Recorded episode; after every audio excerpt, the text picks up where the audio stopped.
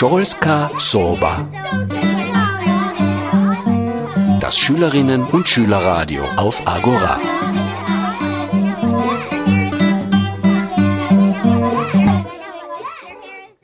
Pozdravljeni in dobrodošli na naši šoli Sveti Duh na Ostrem vrhu.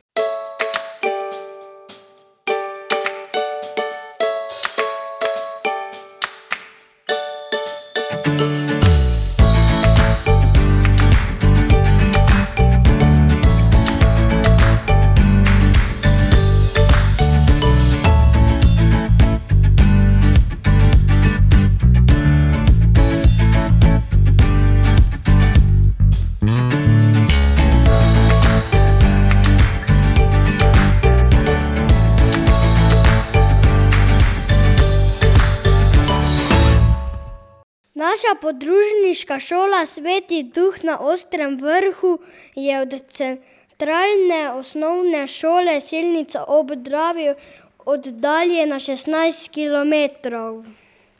Leži v hribovitem kraju Sveti Duh na Ostrem vrhu na nadmorski višini 907 metrov.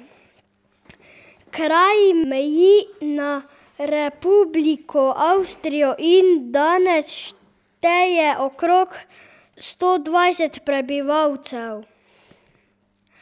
Prav zaradi obmejne lege in majhnega števila prebivalcev je pomembno, da je v kraju šola, ki diha s prebivalci, je center kulturnega dogajanja in vplivanja na število področja življenja v kraju.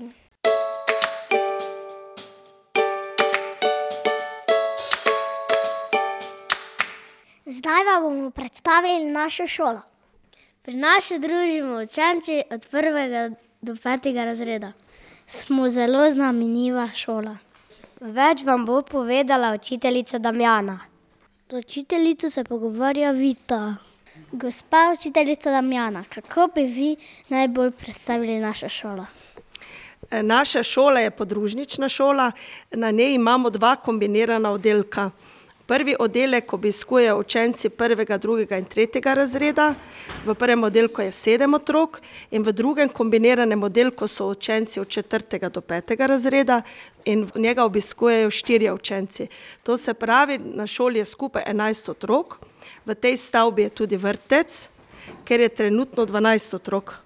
Bom rekla, prednost naše šole je lega, smo gozdna šola in gozdni vrtec, se pa tudi zelo močno povezujemo z lokalnim okoljem, z društvi v kraju, s katerimi zelo lepo sodelujemo na različnih prireditvah, v različnih delavnicah, ob pomembnih praznikih, ko so velika noč, božič, adventne delavnice, velikonočne delavnice, različni dnevi dejavnosti, vedno nam domačini prisluhnejo, eh, pomagajo pri delavnicah, pripravijo material.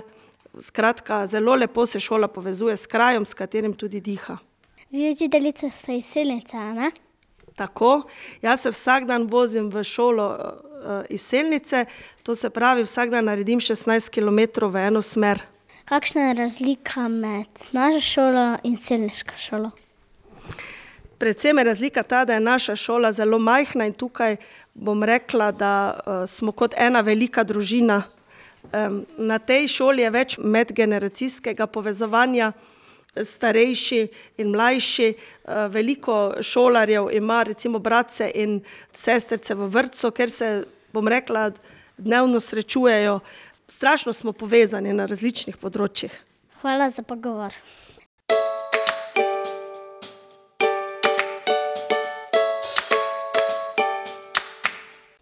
Bomo pa preverili, kako se na šoli počutijo učenci. Tilen, kak je tebi na šoli? V redu, Zakaj? ker izdelujemo iz materijala. Kak je pa tebi, Benjamin, na tej šoli? V redu, ker uh, računamo v gozdu, pa iz lesa izdelujemo veliko. Kako se počutiš Tina? V redu. Ker izdelujemo izdelke iz gozdnega materiala. Torej ste veliko v gozdu? Ja, Imam tudi še igrišče. Um, tam, kjer lahko špilamo odbojko, nogomet in košarko. kako se pa ti počutiš, Tina? V redu, zato ker smo veliko v gozdu, se veliko družimo in si pomagamo. Zdaj bomo razložili, zakaj smo toliko povezani z gozdom. Z učiteljico Viktorijo se pogovarja Gabriel. Gospa učiteljica Viktorija, kaj nam boste povedali o gozdni šoli? Od leta 2012 se slovenski vrtci in šole, ki vključujejo v svoj program gozdno pedagogiko, družijo v mreži gozdnih vrtcev in šol Slovenije. Trenutno je v mrežo povezanih 136 izobraževalnih ustanov iz Slovenije in zamejstva. Naša šola se je mreži pridružila leta 2017. Biti gozdni pomeni odstop od današnje standardizirane vzgoje in poučevanja otrok ter upoštevanje naravnih značilnosti in potreb odraščanja otrok, gibanje, iskanje izzivov, ki so potrebni za razvoj nevrološkega sistema, svoboda, prosta igra, gradnja socialnih odnosov. Zakaj je pouk na prostem? Pri učenju na prostem z učiteljico iščeva pot nazaj k naravi, k večji svobodi gibanja in razmišljanja, ki smo ga včasih že poznali, a ga je izrinil sodoben način življenja. Narava je odlična učilnica, vedno pripravljena, da vstopimo vanjo in ob vsakem obisku je drugačna, neponovljiva in zanimiva. Najin cilj je, da vključiva vse predmete oziroma se medpredmetno povezujemo. V gozdu se otroci umirijo in zaznavajo stvari, ki jih lahko vidimo, občutimo, slišimo, vonjamo in okusimo. Mi v gozdu res preživimo veliko časa. Kaj pa smo si naredili v gozdu v septembru? V mesecu septembru smo si naredili prvo pravo gozdno učilnico. V njej je že nastalo veliko pripomočkov za učenje iz naravnih materialov, ki se bodo še dopolnjevali. Učilnica je medpredmetno in sistematično urejena. V njej lahko učenci uresničujejo tudi višje taksonomske stopnje, kot so uporaba znanja v novih situacijah in reševanje avtentičnih problemov. Učilnica tudi učencem nudi varno in spodbudno učno okolje.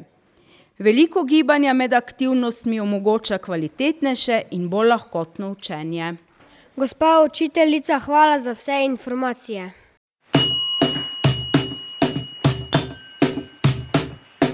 Zjutraj čez okno sonce me pogreje. Sanjala sem svet brez meje, spomin na tebe me nasmeje. Čutim utripe srca, ljubezen je morje, jaz hočem do dna.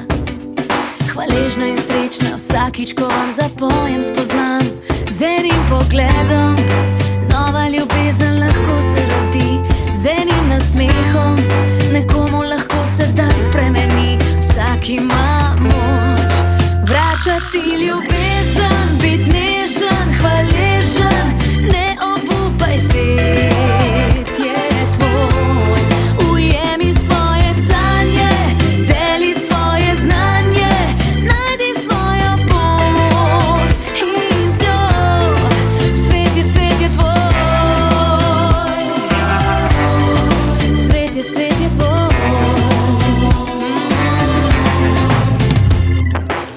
Bodi sam svoj, spoštuj ljudi, če drugi so umazani, ne rabaš biti še ti. Naberi dobra dela, pridem bod kot čebela, vidim, kaj se dela, to ne vrže me iz tera. Ujemi svoje sanje. To je ratal mnogim, izgovorov je tisoč, zato vsak probi pozitivno misel. Enkrat moraš kiksant, ni narobe, če padaš, treba se je pogledom, nova ljubezen lahko se rodi, z enim nasmehom, nekomu lahko se dan spremeni,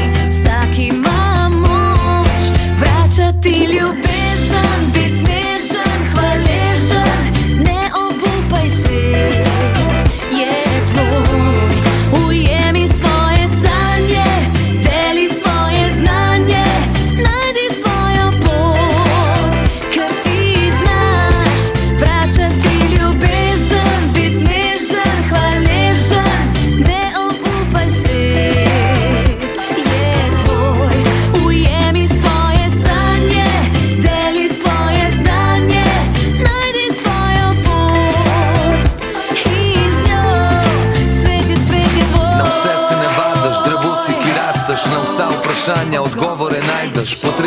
čas, vse pride na svoje, držim se zlate sredine, delam za volje, nikoli zlo ne mislim, plešam in pojem, stanje so stanje, znanje biti človek. Mladost je norost, deli svoje znanje, to je vsa enim modrost. nova ljubezen lahko se rodi, z enim nasmehom, nekomu lahko se dan spremeni, vsak ima moč. Vračati ljubezen, obupaj svet. Je tvoj, ujemi svoje sanje, deli svoje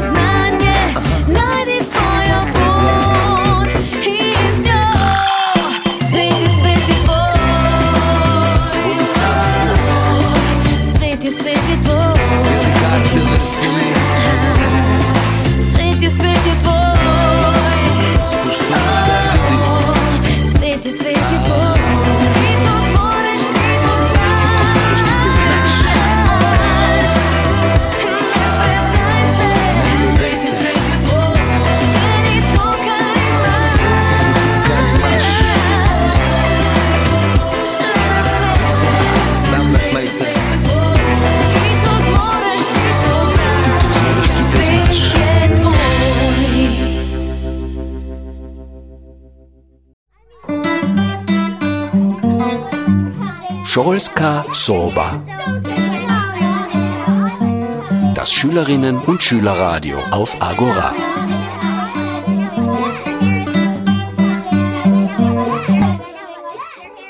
Pozdravljeni in dobrodošli na naši šoli Sveti Duh na Ostrem vrhu. Zdaj pa bomo povedali, zakaj se radi učimo v gozdu.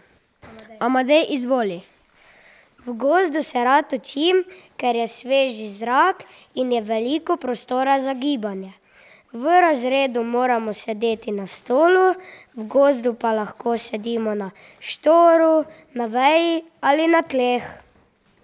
V naravi se rad učim, ker nam ponuja naravni material za učenje. Uporabljamo odpadni les, iz njega smo izdelali hišico, ki nam omogoča veliko veselja in igranja.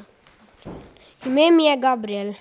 V gozdu sem rad zato, ker je narava zanimiva, je svež zrak in zato, ker izdelujemo vse iz naravnega materiala.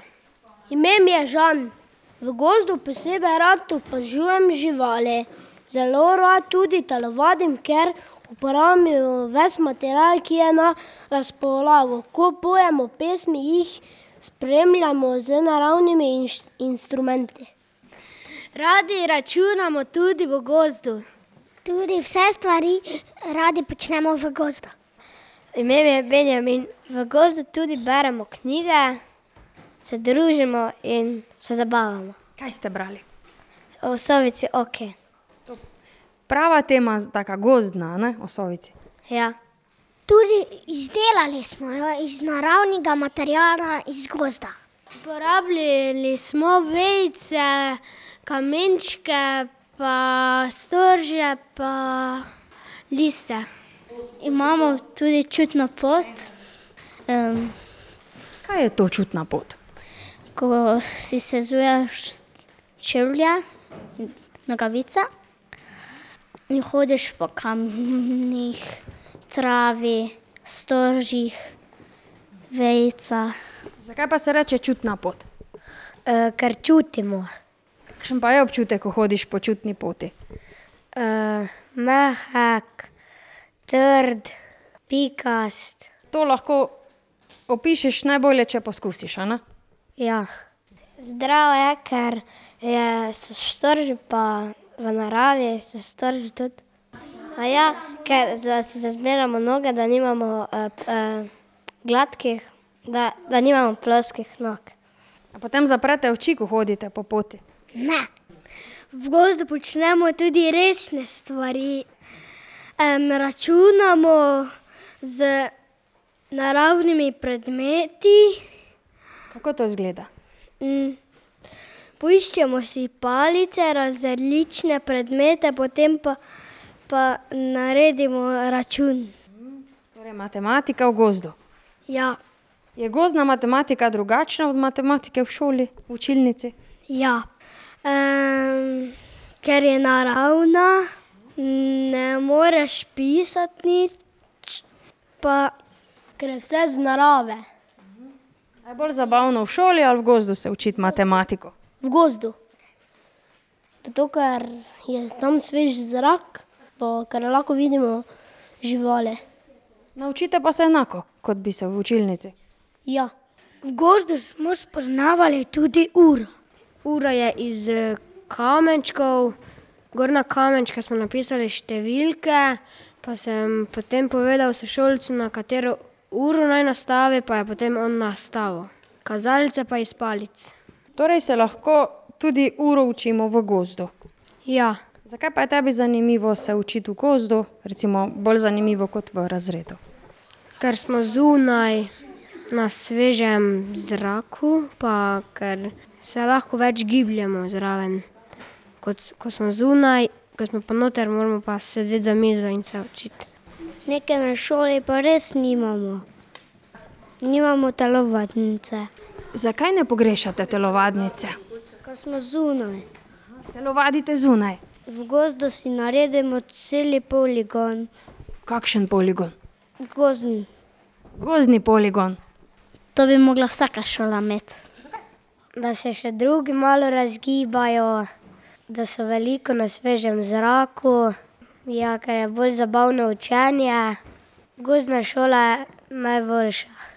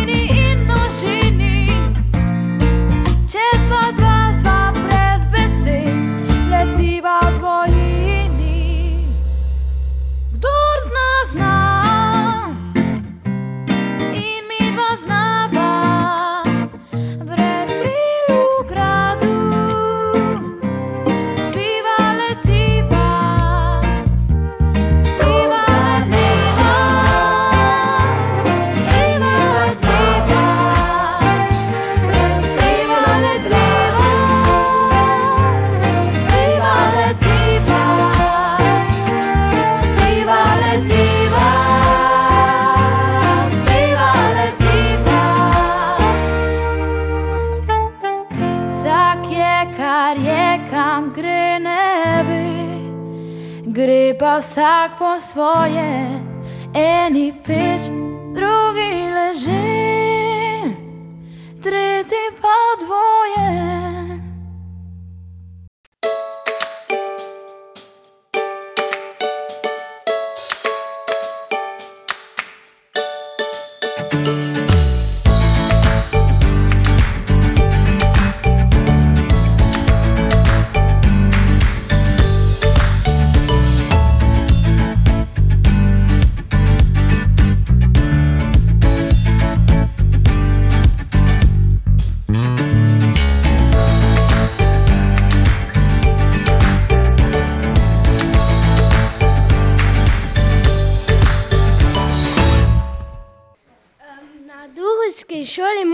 tudi glasbenike.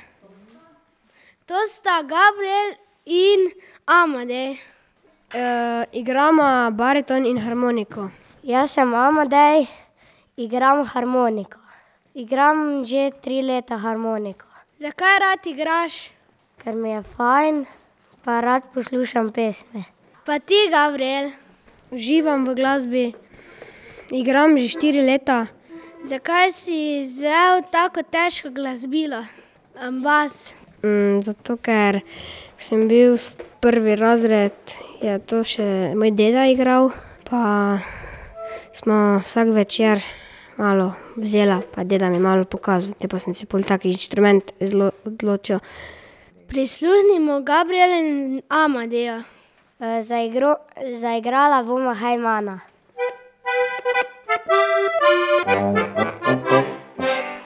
Na naši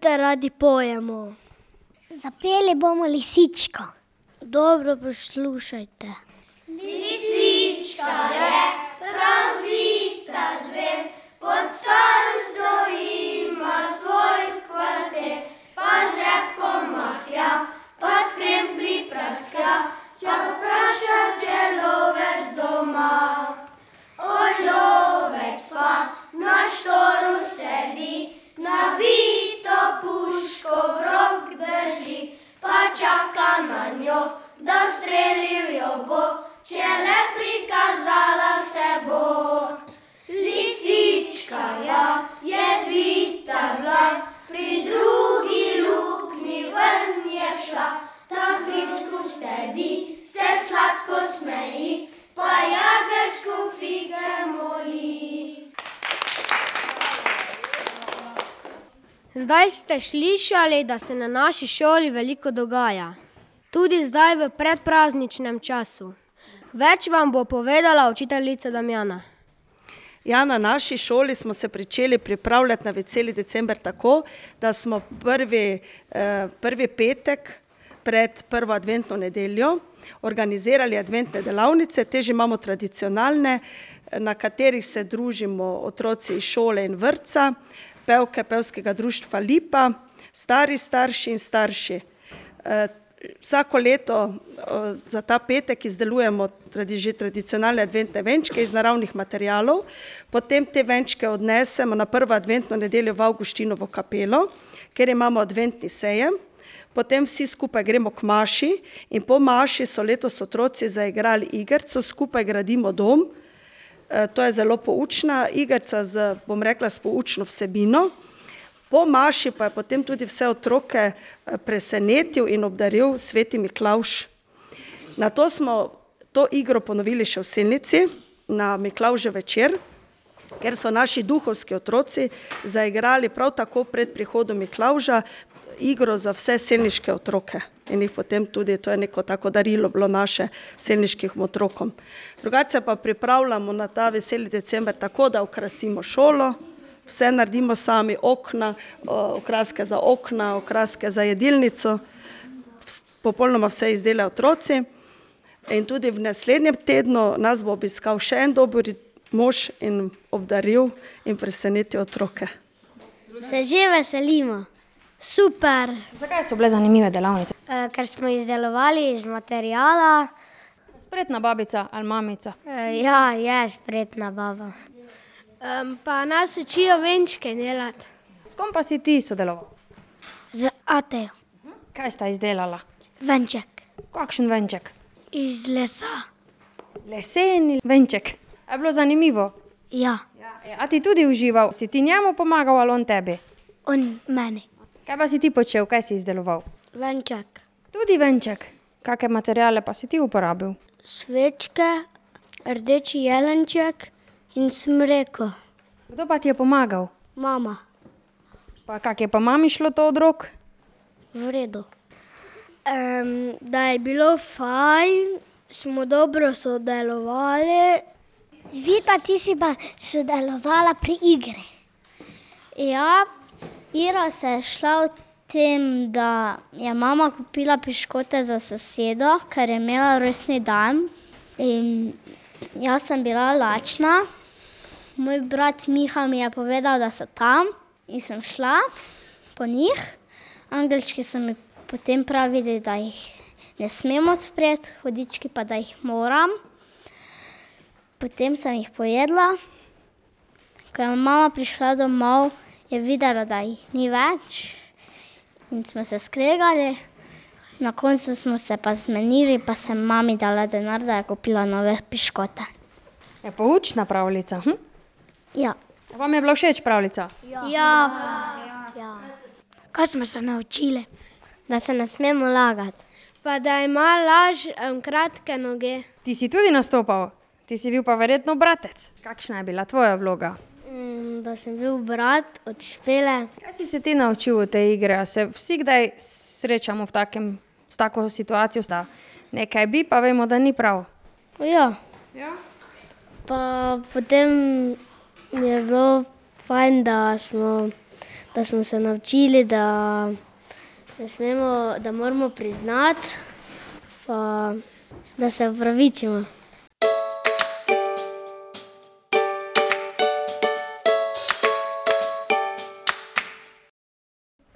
Drage poslušalke in poslušalci, slišali ste, kaj se dogaja na naši podružnični šoli Sveti Duh na Ostrem vrhu. Hvala za obisk, pridite še kdaj.